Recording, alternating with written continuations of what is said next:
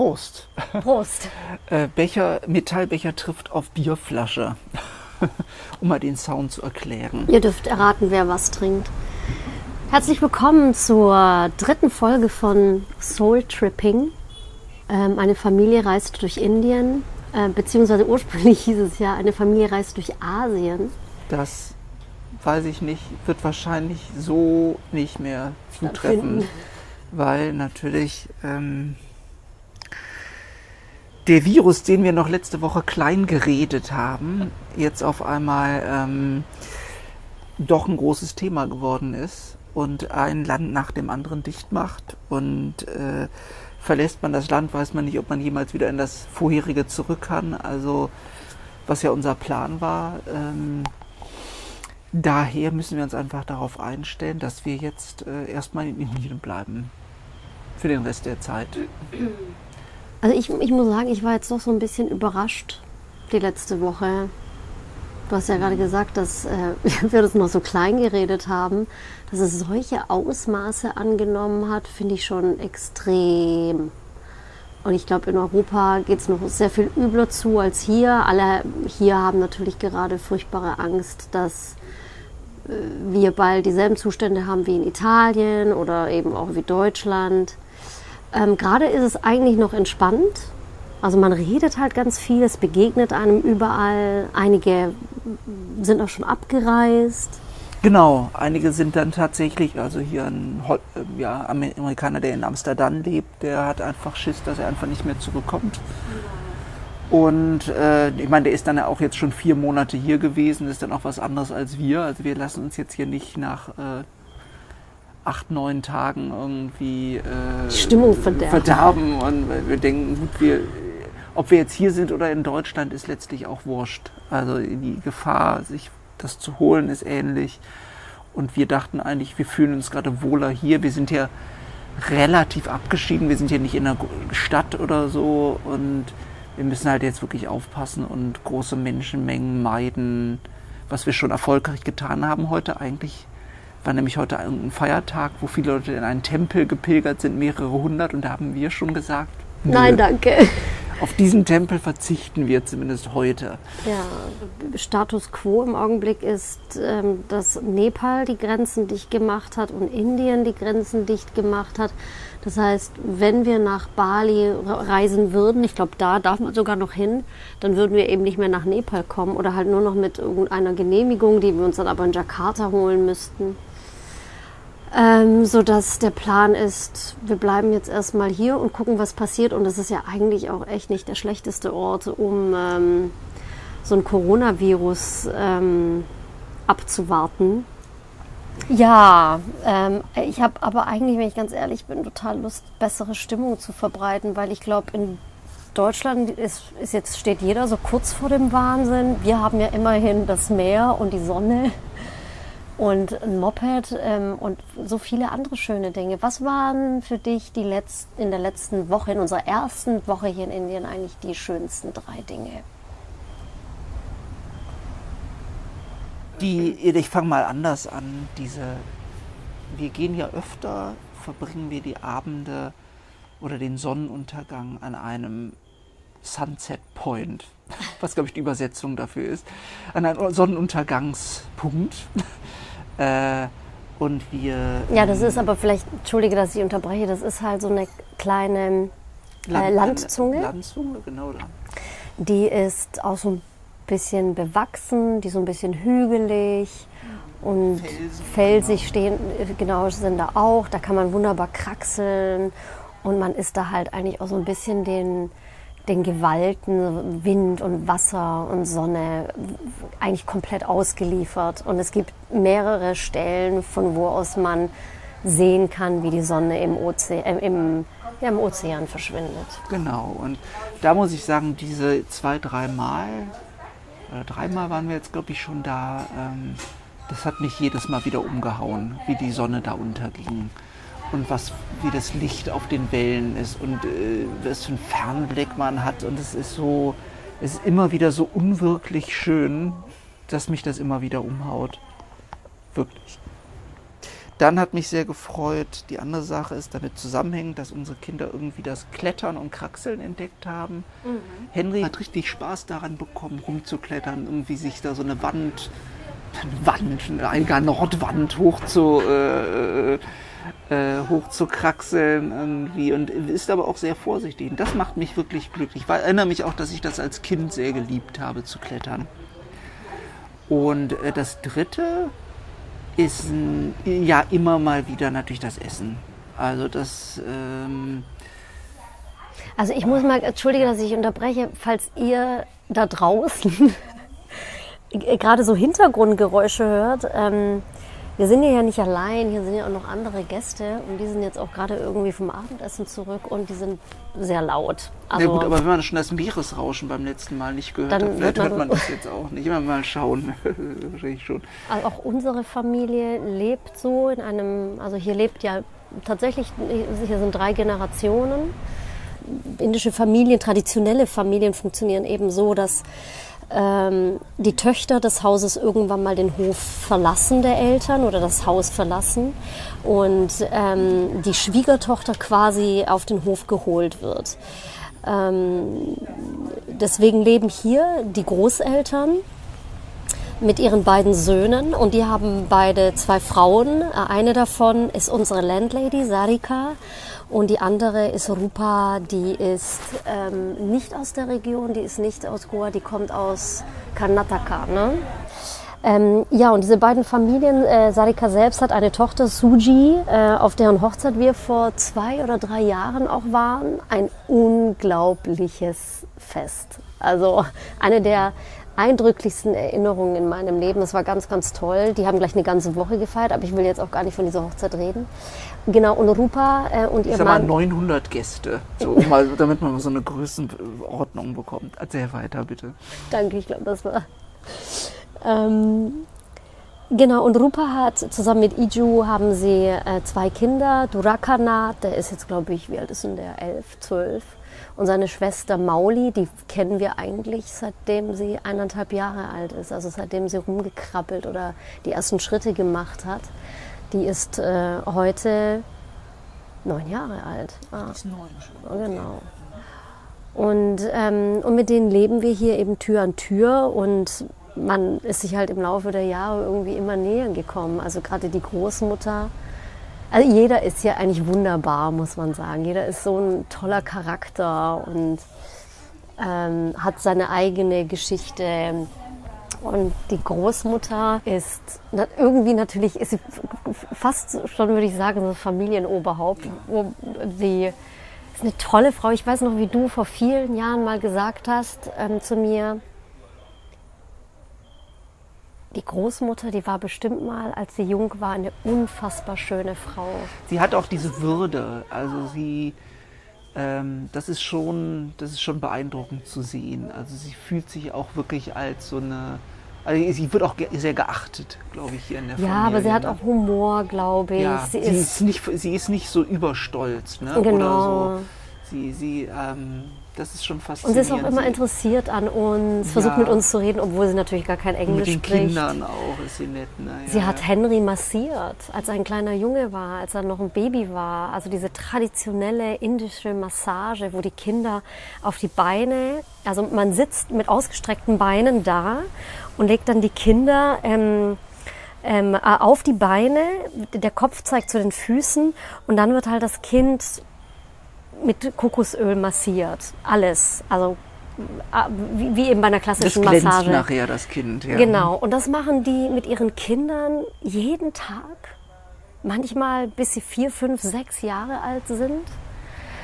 Henry hat, glaube ich, geschrien wie am Spieß. Ja, der, der war, das, nee, das war, das nicht so sein Ding. Ja. Ähm, ja, und sie ist auch, was ich ja wahnsinnig an ihr liebe, sie, sie ist auch zuständig sie, für die Teller, die sie macht ähm, für die Feste. Äh, da haben wir also auch die Bild. Teller werden aus äh, Palmblättern gebastelt? Nee, das sind nicht Palmblätter, das sind oh, Chara-Blätter, Chara-Tree-Blätter. Ähm, ähm, es gibt auch ein Foto davon auf. Äh, jetzt kann ich endlich mal Werbung machen für unseren Instagram-Account. Ähm, wir haben äh, ganz viele tolle Fotos, die diese ganze Reise dokumentieren, nämlich auf soultripping.asien oder Asia, ne Asia. Ähm, und da sieht man dann auch Videos und Filme und unter anderem auch diese selbstgemachten Teller. Das ist eine so mühsame Arbeit, weil da werden für einen Teller werden, glaube ich, schätzungsweise elf Blätter zusammengesteckt und dann halt auch noch mit so einem Stück ähm, Palmblattfaden genäht, zusammengenäht. Und davon macht sie halt äh, über das ganze Jahr so viele, dass sie dann eben alle auf dem Holy-Fest wieder verbraucht werden. Das ja auch diese Woche. Was ja auch, somit wir beim nächsten Thema wären. Ne? Ähm, wir haben ja auch auf ihr eben erwähnten Instagram-Seite auch ein paar Sachen gepostet. Ja, es war natürlich wieder großartig. Ähm, ich habe so wahrgenommen, dass dieses berühmte Farbfest eigentlich eine touristische Geschichte ist. Ich habe kleinen Inder gesehen, der irgendwie Farbe im Gesicht hatte. Ähm, Vielleicht waren wir aber auch einfach nur auf den falschen Partys. Ja, das kann ähm, natürlich sein, ja. Wir haben Farben geworfen ähm, mit äh, den Leuten aus der Kita. Das war, ich fand super. Also mir hat das wirklich Spaß gemacht. Einfach nur so, so, so, so, so äh, äh, so, so, so, so mehliges, mehliges, äh, farbiges, ja, farbiges Mehl im Grunde in den Händen zu halten ja. und auf Leute zu werfen. Also ich, das ist irgendwie, es ist schön. Es ist, es irgendwie hat Spaß gemacht. Ich, ähm, das Bunte dann auch zu sehen und es war ein schönes Fest. Also ja, man sieht danach schon einfach geil aus. Also das ist schon also auch wie Rosi aussah, doch, das war schon, das ist schon schön. Also man. Also diese Farbe einatmen hat, war so ein bisschen komisches Gefühl. Da hatte man schon irgendwie viel Chemie im Mund, hatte ich das ja, Gefühl. Ja, wobei ich habe auch äh, perfumed äh, Pulver gekauft. Ah ja, Gott sei Dank. Gesehen. Ja, genau, weil, weil du nüffelst, Camilla. Deshalb wollte ich zwei Fliegen mit einer Klappe schlagen. Nein, natürlich nicht. Äh, ich habe ähm, ja und wie gesagt, also trotzdem wie unsere Familie in der wir hier leben, für die ist Holi was vollkommen anderes, ja. sondern das ist, glaube ich, schon ein sehr, ich möchte nicht sagen ernste, aber heilige Angelegenheit. Ja, es, also nach ähm, Sarika ist es ja ein, also, eines der wichtigsten Feste im Jahr. Also es ist wahrscheinlich vergleichbar mit Weihnachten oder Ostern bei uns, wobei ähm, Holi hier ist vor allem, das Schöne an Holi hier ist ja, dass es so ein wahnsinnig soziales Fest ist. Also die ganze Woche, es wird eigentlich fast eine ganze Woche gefeiert, Holi. Ähm, kochen die Frauen der einzelnen Höfe, das habt ihr auch schon, glaube ich, erzählt, ähm, Essen für Männer. Und diese Männer touren tatsächlich eine ganze Woche durch dieses Dorf, durch diese vielen Dörfer hier und machen Musik. Ähm, also haben Instrumente dabei, ähm, singen, tanzen. Ähm, es sind, es sind, äh, wie sagt man, heilige Gesänge oder wie würde man jetzt sagen? Also sie singen über irgendwas ich Heiliges. Ich weiß es nicht. Ich Doch, ich habe nach, wissen, ich ja? hab nachgefragt. Äh, irgendwo, wenn man rumläuft, hört man immer in der Ferne irgendwo ist Trommeln und die Leute, also die Männer, es sind ja nur Männer, die rumziehen, die, die gehen wirklich auch körperlich an ihre Grenzen, oder weiß nicht, ob die an ihre Grenzen gehen, aber es ist schon, die verausgaben sich. Also die nehmen die Sache ernst, ja, also wenn die tanzen. So. Manche begeben sich ja regelrecht auch fast schon in so einen Trance-Zustand. Ja, ne? also es ist schon ekstatisch teilweise. Genau. Mhm. Und ähm, das Schöne bei Sarika ist, dass hier ähm, das ist nämlich auch überall anders, aber hier auf ihrem Hof kommen dann die Männer, weil es ist immer der allerletzte Tag von Holi bringen die Männer Stöcke mit. Und diese Stöcke heißen, hat sie mir erzählt, Toni.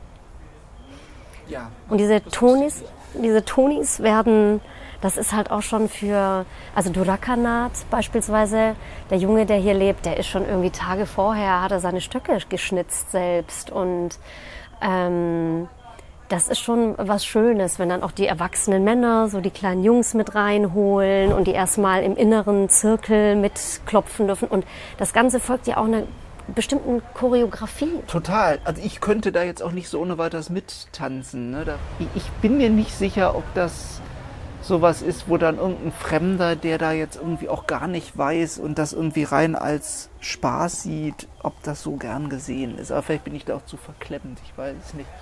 Nee, genau, und es ist ja auch kein Spaß. Also ich glaube, als ich so die Frauen beobachtet habe, die da bei diesem Ritual dabei standen und sich das angeschaut haben, das hat ein, ein, ein Gewicht, das hat eine Bedeutung, eine Wichtigkeit. Ne? Die, die, das ist, die, die, das ist an, für die Götter bestimmt hier. Ne? Die wollen einfach, die wollen, dass auch das nächste Jahr gut wird, dass die Familie gesegnet ist und ähm, es gibt ja dann auch so dieses heilige Feuer und Opfergaben und Reis, der geworfen wird und Füße, die gewaschen werden. Das hat ja dann die Oma alles gemacht. Ähm, und das Ganze endet ja dann tatsächlich irgendwie Mitternacht. Am letzten Holitag ziehen alle hier zum Dorftempel und dort gibt es dann auch nochmal Gesang und weiß ich nicht, wir sind, wir sind nicht hingegangen. wir ich weiß sind, waren das letzte Mal auch nicht da, aber es muss wohl, da geben sie wohl auch nochmal alles. Da geben sie nochmal alles und es endet, und das hat mir Sadika heute erzählt, es endet mit einem großen Holy-Feuer am Strand. Und das ist um 4 Uhr morgens. Also jetzt sind wir langsam schon so im Berghain-Bereich, ne? So, äh, also das ist, ja. Ja, Camilla, bitte erzähl mir was über das Tibetan Pulse. Ah, stimmt. Stimmt, das habe ich ja, ja du gemacht. kannst das doch ja nicht so ankündigen letzte Woche und dann jetzt irgendwie fällt das so auf den Tisch, äh, auf den Tisch. Genau. Nee, aber es steht zum Beispiel nicht auf meiner Liste. Also ich gut, will, du hast mir noch nichts davon erzählt, muss ich dazu sagen. Es war gestern und ähm, ich möchte was darüber erfahren. Also, Tibetan Pulsing ist ähm, eigentlich streng genommen ist es eine Art zu massieren. Mein Tibetan Pulsing war noch mal so ein bisschen anders, weil wir dem Ganzen erstmal ein Tibetan Eye Reading vorgesetzt haben. Also äh, äh, eineinhalb Stunden lang ähm, hat äh, Kai Anand, so heißt der, die Person, die das mit mir gemacht hat, gemeinsam mit Elena, sie ist Italienerin, er ist Deutsche. Und all die Jahre hat mich das eigentlich nie interessiert. Und dieses Jahr dachte ich, ich mache das jetzt mal. Ähm, er hat mir in einem Vorgespräch gesagt, ich solle bitte eine konkrete Frage mitbringen. Also das Schöne am Tibetan Eye Reading war für mich, dass ich tatsächlich ähm, ich habe mich mal wirklich intensiv mit meinen eigenen Augen auseinandergesetzt. Also hat mir so ein Gerät, gleich am Anfang so ein Gerät in die Hand gesteckt, gegeben äh, und das ist wie so eine Lupe, mit der ich mein eigenes Auge sehen konnte, aber vergrößert. Und ich habe ähm, es war schön. Also ich habe mich ja eigentlich noch nie so intensiv äh, meinen Augen gewid gewidmet. Ja, wie auch. Man kann sie sich auch nicht so gut anschauen. Ja, aber selbst wenn man könnte, wer tut das denn? Mhm. Also hier eine kleine Aufforderung an euch alle. Schaut euch mal eure Augen an. Ihr seht Erstaunliches. Jetzt gib mir mal bitte ein Beispiel, was du in deinen Augen gesehen hast. Also ich habe in meinen Augen Landschaften gesehen, regelrechte. Und ähm, ich war, ich war selbst, das Erste, was mich überrascht hat, war die Farbe. Weil ich, ähm, ja, ich habe braune Augen, sage ich schon mein ganzes Leben lang. Und ähm, als ich dann diese, diese Augen wirklich näher betrachtet habe, da ja, ist mir erst aufgefallen, was das für ein Braun ist und, und wie viele Farben tatsächlich in einem Auge stecken und nicht nur die Iris oder die, die, die Pupille drumherum. Also das war äh, schön ich hatte so das Gefühl, alles, was er mir erzählt, weiß ich eigentlich schon. Also ich war im ersten Moment, würde ich sogar sagen, ein bisschen enttäuscht. Was aber richtig toll war, das war die Massage. Die war super, weil ich wurde letztendlich von zwei Menschen massiert. Ich lag mit ausgestreckten Armen und Beinen da, es lief total beruhigende meditative Musik und ähm, wurde von zwei Menschen massiert wobei Elena eher so für meinen Kopf zuständig war und Kai, und damit hat auch die Massage angefangen, der hat ähm, meinen Bauchnabel massiert. Und das war eigentlich schon von Anfang an furchtbar schmerzhaft. Und ähm, es war unheimlich toll, aber wahnsinnig schmerzhaft. So was sagen nur Frauen. Äh, warte, es war schmerzhaft, dass er deinen Bauchnabel massiert. Ja, ja. Ich habe mhm. es irgendwann mal, es hat sich angefühlt, als hätte ich Steine in meinem Bauch. Und gegen die habe ich dann auch, weil ich dann halt auch irgendwann mal ich bin, ich bin in so einen schönen Atemrhythmus gekommen. Ne? Ich habe, also beim Tibetan Pulsing geht es halt um gewisse Punkte im Körper, ähm, die, ja, die es gilt anzuregen. Im, Im, Yogischen spricht man von Chakras und, oder von Nadis und ähm, und das macht auch das Tibetan Pulsing. Also die, es werden bestimmte Stellen angeregt zu arbeiten.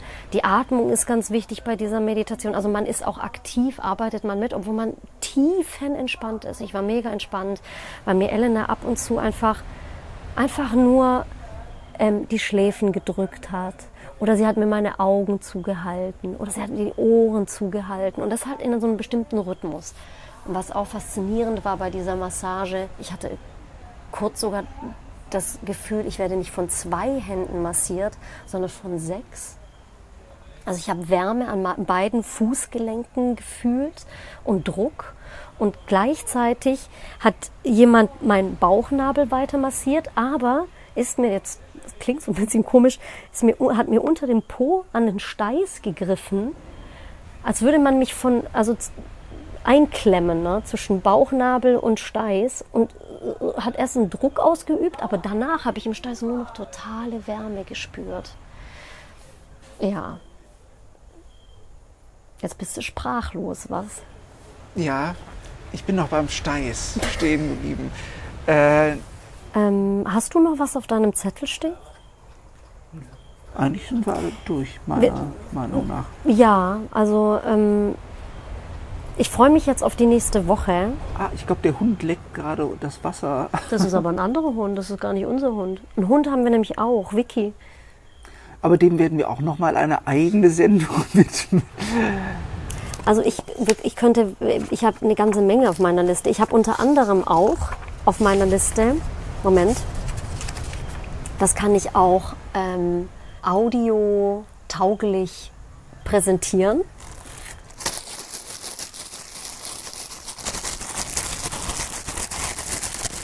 Ja, es, es reicht. Es, es, ist zu laut. Es, es, handelt sich um eine Plastiktüte.